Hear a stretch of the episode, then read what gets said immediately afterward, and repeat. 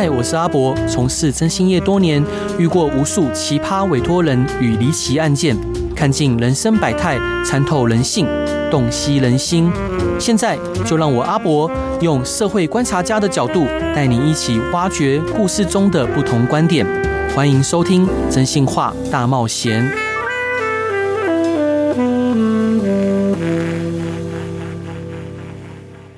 Hello，各位亲爱的听众朋友，大家晚上好，欢迎回到飞碟电台，收听由我征信师阿仔主持的《真心话大冒险》。好，大家今天过得好吗？过得开心吗？然后现在是昏昏欲睡呢，还是正在努力的工作呢？呃，不管如何，就是我都在线上陪着您。那今天呢，想要跟各位分享一下，就是呃，做广播以来也过了一年多了，那也发生了很多有趣的事情。呃，其实我很感谢每一次，就是有听众朋友，呃，他私讯我，然后告诉我说他听了我们的广播内容，他觉得是开心的，觉得。是有序的，觉得我是可以被信赖的，所以他们会有一些案件，或有一些个人的事情想要呃跟我聊聊。那在今天呢，想要跟各位分享一些让我非常印象深刻的案件。那当然，案件的内容都有经过就是变造哈，不会让大家去呃认得出他们哈。那前几天有一个小女孩啊，她联系我，她十六岁啊，她跟我说她的爸爸。啊，时不时都会对她动手打她，她讲的非常的嗯轻描淡写啊。那我就问他说，呃，爸爸打你打得很用力吗？会很痛吗？他告诉我说一点也不痛啊。当他告诉我说他爸爸会对他呃就是拳打脚踢的时候，但是他又告诉我一点都不痛的时候，我大概就问他说，那你爸爸是不是生病了啊？那他就告诉我是他爸爸生病了。那像这个听众朋友，我就跟他聊了很久。他说，呃，他只想找人聊聊天，他也不知道该如何是好，因为这些话他也不知道能跟谁说。他知道爸爸生病了，所以说心情会非常的糟糕。然后家里面妈妈也不在了，啊，也只有他陪着爸爸。所以说，呃，爸爸可能有些情绪啊，不管是呃生理上的痛苦啊，或者是呃经济上、生活上的压力导致的一些情绪，只能能朝他身上去发泄啊。那遇到像这样子的听众朋友来跟我联系的时候，我能做的啊，就是陪他聊聊天，啊，说说话。那当然，嗯，我没有能任何能真的实际上为他能做的事情，因为实际上他爸爸还是有负起应负的责任，而且也没有真的去伤害到他啊。那聊了之后啊，他结论就是他其实非常感谢啊，可以有一个人听他说话。然后，因为我们公司立达征信社有一个官方赖嘛，他就透过官方赖，就是这些呃朋友，除了私讯我粉丝团以外，也可能透过官方赖来询问我们啊、或者是来跟我聊聊天。那最后呢，那我们就持续保持联络。然后，嗯，如果他爸爸有需要帮忙的地方，我会提供协助。我们先来听一首好听的歌，是来自李心洁的《爱错》。好，刚刚来听到的歌是李心洁的《爱错》。那刚刚在前面呢，我提到了有一位小女孩，她跟我讲到爸爸，呃，时不时会对她动粗，但是她并不会痛，因为爸爸生病了啊，爸爸生病了，所以其实她挥击的手啊、脚啊，其实是没力的。那为什么我会对这样子的咨询特别印象深刻呢？因为她最后她反而来问我，她说，呃，问我是不是常常听这些，不管是客户啊，或者是各式各样的咨询。呃，这些负能量的咨询，我会不会觉得压力很大？我会不会觉得很难受？就是我很意外，很少人会反过来，呃，就是咨询者反过来问我这件事情。那当下我觉得，嗯，我不知道该如何回答他。但是我想了一下，我想要跟他说，其实每一次当客户在跟我，呃，或者是这些咨询者在跟我聊到他遇到的各种人生上、职场上、情感上、婚姻中的困难的时候。对我来讲，当下或许会有压力，但是我觉得也另外一部分也在缝补我内心，呃，可能不是那么完整的那一块。又例如像这几天我见了一位呃听众朋友，啊，那他是说有事情需要请我帮忙，那他说是跟家里有关的事情。碰面之后呢，他告诉我他有三个需求。第一个需求，他想知道他的哥哥姐姐还有妈妈有没有负债。第二个需求，他是想查看看妈妈的病况，妈妈是不是真的生病了。然后第三个需求就是，他也想查他的舅舅，就是妈妈的弟弟啊，是不是呃有跟不法的分子厮混啊？那我就问他说，为什么想查这一些？他跟我说，他出生在一个非常呃重男轻女的家庭，所以从小哦，就是他的妈妈跟爸爸就对他非常的冷淡啊，甚至常常会对他冷言相向。呃，冷言相向以外，还有恶言相向哦。那他觉得非常的不开心。好，他长大之后呢，他就离开了这个家，也有了自己的家庭跟孩子。那现在呢，过了很久之后，呃，他的哥哥姐姐来跟他说，妈妈好像在 ICU，哦，快要。呃，可能状况不是很乐观，好，希望他可以一起来看看，也问他说有没有呃认识比较好的看护，可以帮忙一起来找，啊，那听起来非常合理啊，我就说那这有什么问题吗？为什么因此要查你哥哥姐姐的呃相关的个资啊、负债啊等等哦？他就说他觉得哥哥跟姐姐是别有目的的，然后另外他也跟我说他不相信妈妈真的生病了，所以想查妈妈的病况。我就请他把这个跟姐姐的对话给我看。其实打开他的对话之后，我觉得非常的不舒服，好，非常的难受。因为他姐姐一开始只是跟他讲说，呃，妹妹，好，妈妈现在在 ICU，那你要不要来看看妈妈？然后讲话也都非常合情合理，也都非常客套，非常客气啊，不要说客套，客气。但是呃，这位当事人传给他姐姐的每一句话都是针锋相对，譬如说。呃，当他说这个妈妈在某某医院的时候，那他就会问他说某某医院哈的配置怎么样？就是每一句话都是怀疑，每一句话都是嗯、带有酸酸言酸酸语的味道。那我看了其实非常的难受，而且非常的不舒服。我觉得，我觉得他毕竟毕竟是你的家人啊。那我就告诉他说，嗯、我觉得，因为他年纪比我稍长，稍长一轮嘛，我就说，哎，我就跟这姐姐说，姐姐，我建议你可以尝试着去拥抱你的呃家人啊，不管怎么说，他终究是跟你同个母胎呃出生的啊，就算他曾经有对你呃不够好的地方，那事情就是你也不会再有其他家人了。好，在正常情况下，你不会再有其他兄弟姐妹了。以这个岁数来说，是不是可以多给他们一些拥抱？然后你亲自去看看，你不用去找征信社去查这些事情啊。那当下我在讲的时候，他就看着我啊。那他其实他不太认同，不太认同这句话啊。那我们在对话结束之后，他回到家传了一个讯息给我，他就说这个他觉得我很不一样啊，但是。今天早上他又传讯息给我，他说他觉得我在骂他，啊，他觉得我在骂他。当我看 看到这个文字的时候，我不断在回想，说我昨天有什么话是呃比较有可能会让他觉得我在骂他的吗？但是我怎么想都没有，因为我是几乎呃恳求他，好建议他。就带有带有恳求的建议说，我觉得你可以拥抱你的家人，然后你亲自去看看他们吧。啊，他们也没有跟你要钱，他们也看起来没有什么其他目的。如果他们真的有跟你开口再说，但是听在他的耳里，他觉得我在骂他，他觉得我觉得我在好像在指责他啊，但是我没有这个意思。所以像这样子的咨询，呃，一方面会让我觉得压力非常的大。呃，包括早昨天，其实跟他聊完之后，我其实呃心里面就感到非常的嗯不舒服。然后早上再看到他的讯息，我感到更压力更大了。但是当我现在坐到呃广播电台的这个麦克风前面，我想了一想，我又觉得好像如释重负啊，因为我自己也曾经呃对我的家人有一些。呃，怨怼啊，或者是一些比较不那么能接受的地方。但是当我听到了其他的朋友的故事的时候，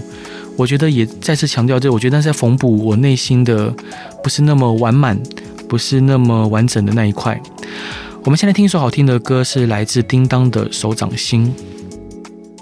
Hello，各位亲爱的听众朋友，大家晚上好，欢迎回到飞碟电台，收听由我真心师阿仔主持的《真心话大冒险》。今天呢，想要跟各位聊聊，就是呃，这一年来一些让我印象非常深刻的咨询。但其实有非常多每一个客户的，不管是客户或听众的呃咨询啊，或者是找我聊聊天，嗯、就是每一件咨询都放在我心里面，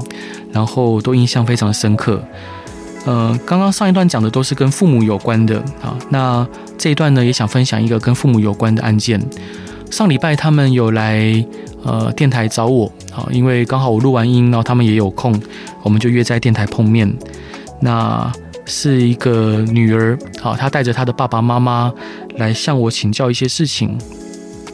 呃，他们原本有一个弟弟啊，那这个弟弟呢，呃，可能因为呃误交损友，所以染上了吸毒的恶习。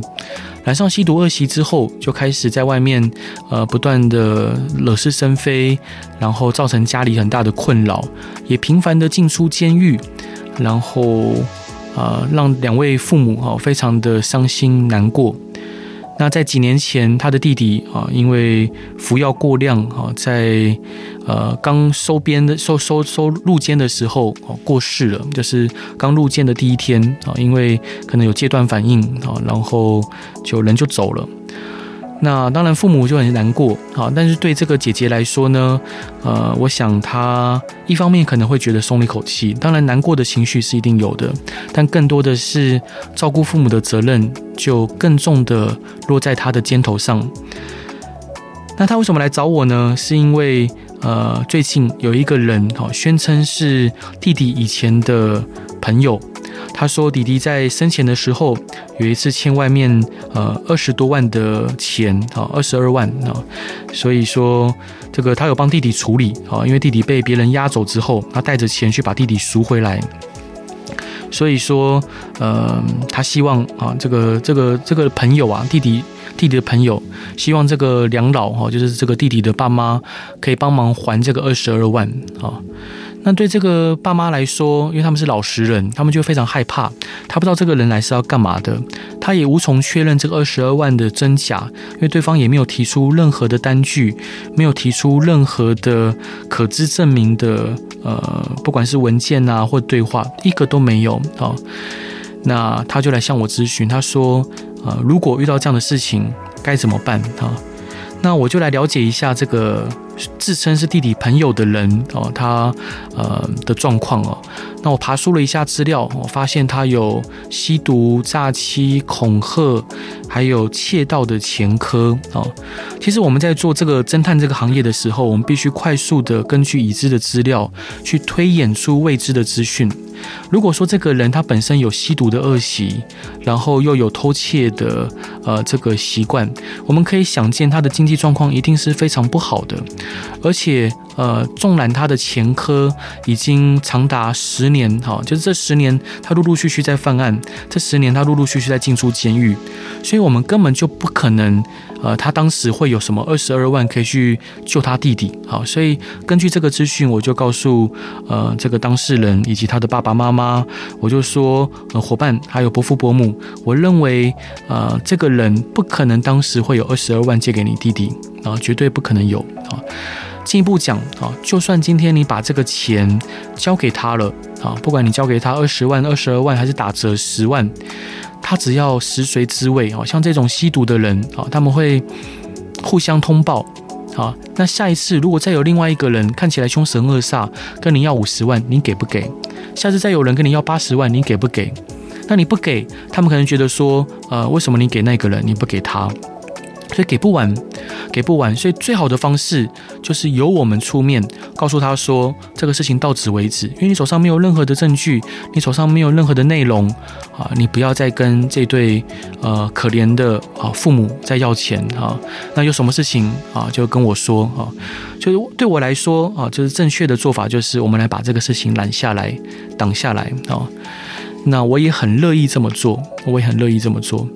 那但是对他们来说，他们还是会感到害怕，他们会不知道说，呃，如果我今天不在身边，那对方会不会恶向胆边生，做了不好的事情？所以在他们咨询过后呢，他们还是选择就是付这个钱，他们是选择付这个钱，但是呃，他宣称就是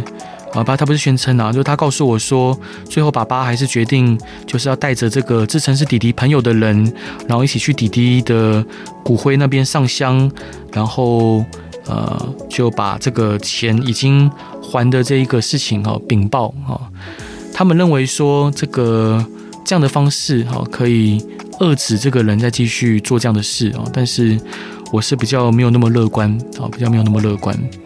回到原话题，就是呃，当下这一个女儿，就是我们这位听众朋友啊，她是非常希望能请我把这个事情给处理好的。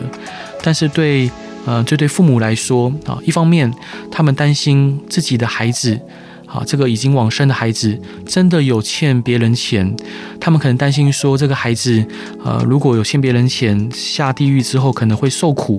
所以他们想帮这个孩子把这个钱给还了。另外一方面，他们也觉得说，只要呃在孩子的灵前，好跟这个自称是他朋友的人把这个话给讲开了，好之后这个人就不会再做这样的事情。嗯，我们只能尊重，好，但是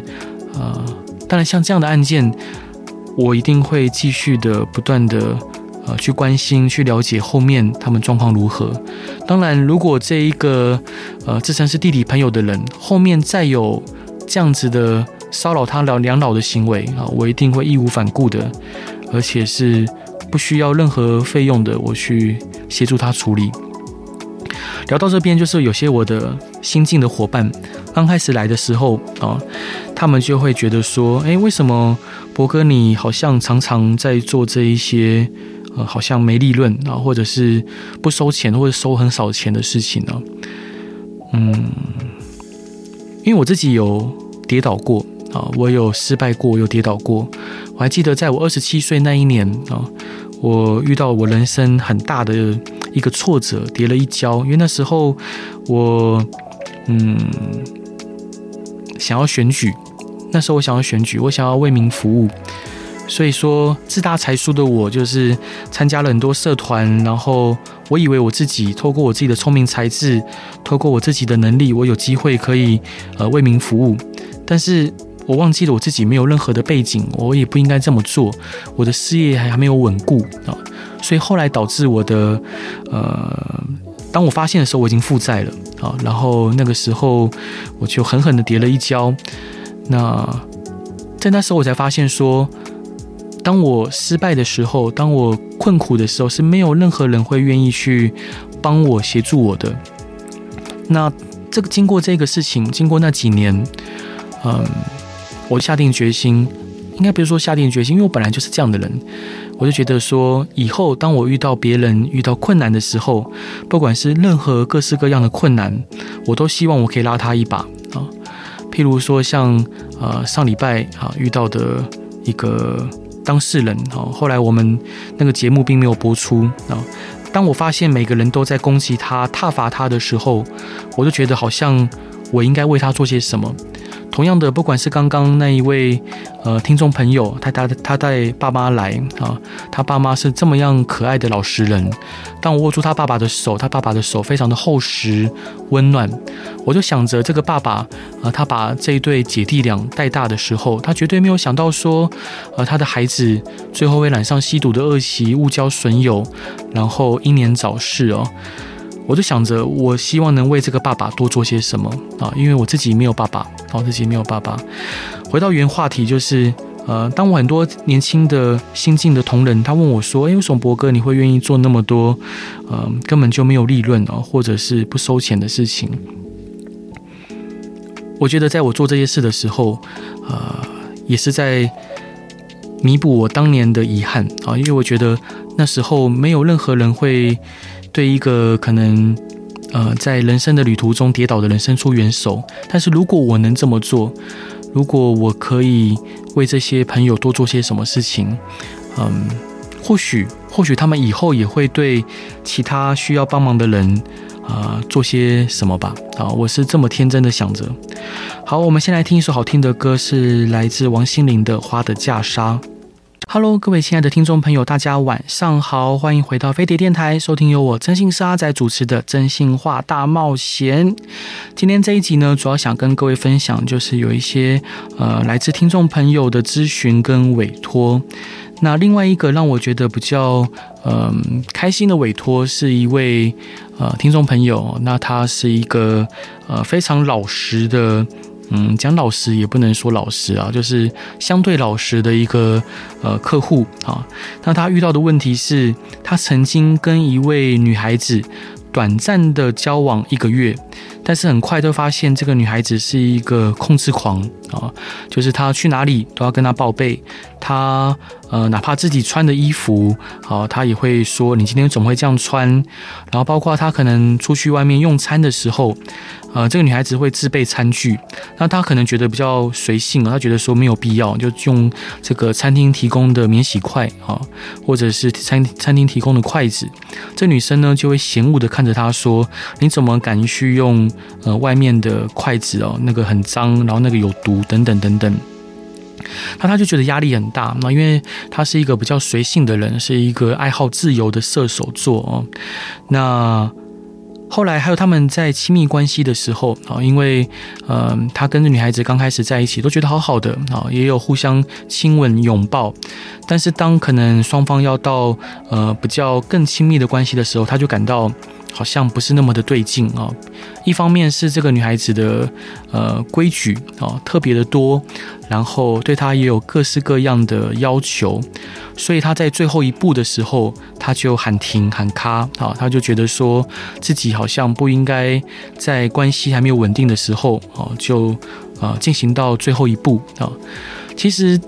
以这光是以这点来看啊，这个男孩子我们就可以觉得他是一个呃，算是相对老实的人哦。因为呃，大部分男孩子应该都知道，要到最后关头要能喊卡喊停哦，这是一件很不容易的事情。后来呢，呃，这个男孩子就觉得说，好像跟这个女朋友哦走不太下去，就跟他提了分手啊。但是这个女孩子完全不能接受。啊，完全不能接受，开始每天呃按三餐啊，不要说按三餐，就基本上是全天候二十四小时，她只要一睡醒，就会不断的传讯息给这个男的，不停的打电话，不停的传讯息。呃，我有看他们的对话跟内容哦，一天大概有将近两千封讯息哦。塞满他的塞满他的这个 line 跟呃手机的简讯里面就塞满满的，他内容里面都写些什么呢？譬如写说，呃，你跟我在一起一个月，你明明如果当时你觉得跟我可能会不合，你为什么要招惹我啊？用这样的话来形容，然后又说这个虽然你没有这个。呃，跟我发生最后的亲密关系，但是你已经碰到我的身体了，你就要对我负责。然后告诉他说，因为那男生 IG 上面会偶尔会有跟朋友们一起出去出游嘛，或吃东西，他就传讯息说，你凭什么就是跟这些人开开心心的出游，吃那么好吃的东西，你又不带我去？然后又一一转头又会说，呃，你。让我那么难过，那么痛苦，我每天都在想你，我每天都在痛苦跟呃烦恼之中，你凭什么可以快乐啊？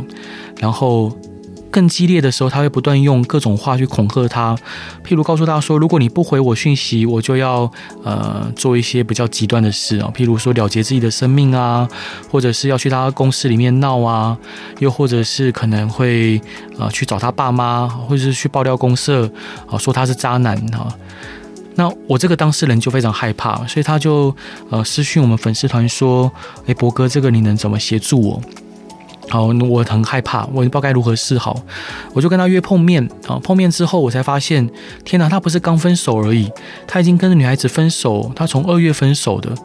那到这个我来跟他碰面的时候，已经整整过了七个月了。我说七个月了，你这七个月都这样给他予取予求吗？他说对啊。我说你有交过其他女朋友吗？他说之前还有交过一位女朋友，在一起七年。他没想到第二个女朋友会遇到这样的事情。好，那当然，呃，老实说，我觉得他是一个不错的男孩子哦。因为再次强调，很少男孩子可以呃在亲密关系的互动之中哦，在最后一刻喊卡。以及就是他这七个月来，他不断的逆来顺受，不管这女孩子怎么恐吓他，怎么样的去羞辱他，他都尽全力的去安抚这个女孩子的呃情绪啊。我觉得他已经很厉害了，已经做得很好了。然后另外一部分呢，呃，我就说，那你为什么要配合这个女孩子？他说，呃，一方面啊，他呃担心这个女孩子真的会。呃自杀啊，他真他担心女孩子真的会自杀啊。二方面，他也很害怕说，呃，就是他们相处的过程的点点滴滴哈会被他拿去网络上讲哈。我就说你怕什么？因为其实我这样看你们的对话下来，你没有做出任何对不起他的事情啊，然后你也没跟他有任何金钱往来，然后你也没有做出呃真的伤害他或者劈腿的举措哦。他说没有，但是他就是会怕，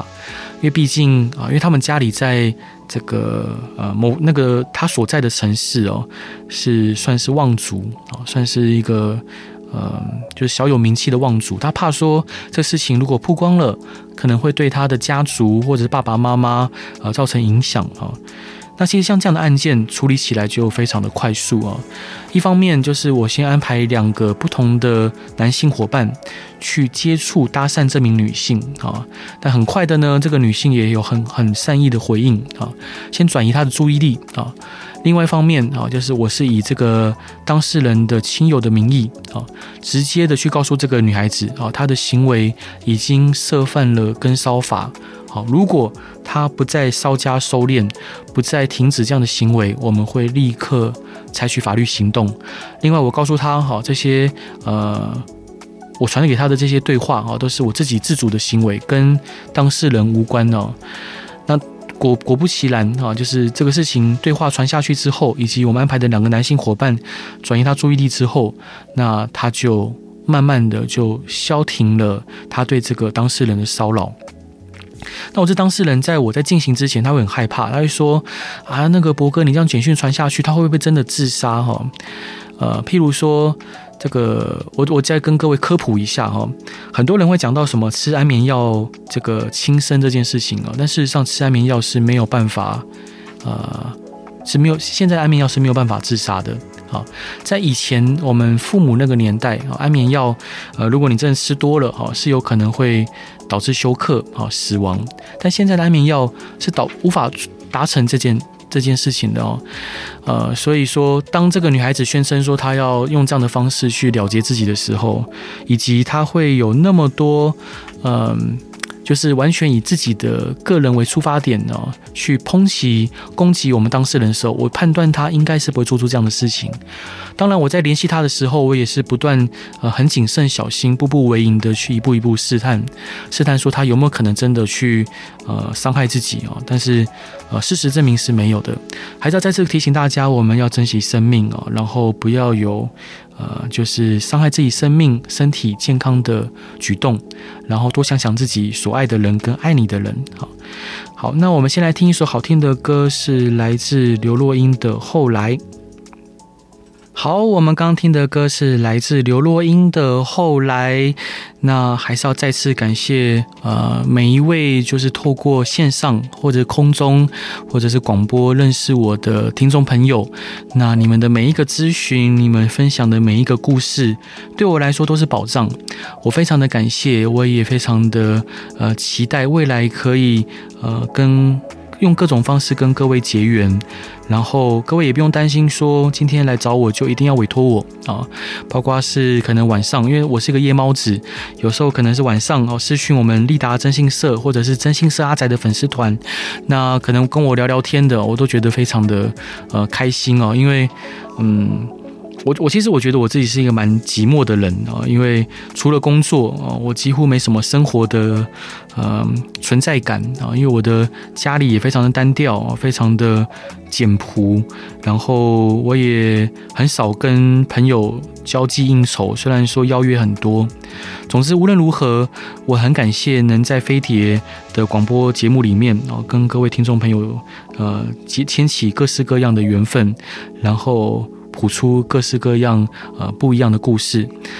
那在节目的最后啊，我们要送上给大家的歌是白安的《是什么让我遇见这样的你》。另外呢，还是要请各位，如果有任何疑难杂症或遇到任何呃烦心或者是困扰的事情，都欢迎在脸书上面搜寻真心社阿宅或者是立达真心社。我想，嗯、我一定会是各位忠诚而且可靠的好朋友，然后在这边祝福大家有一个平静呃美好的夜晚，大家晚安，拜拜。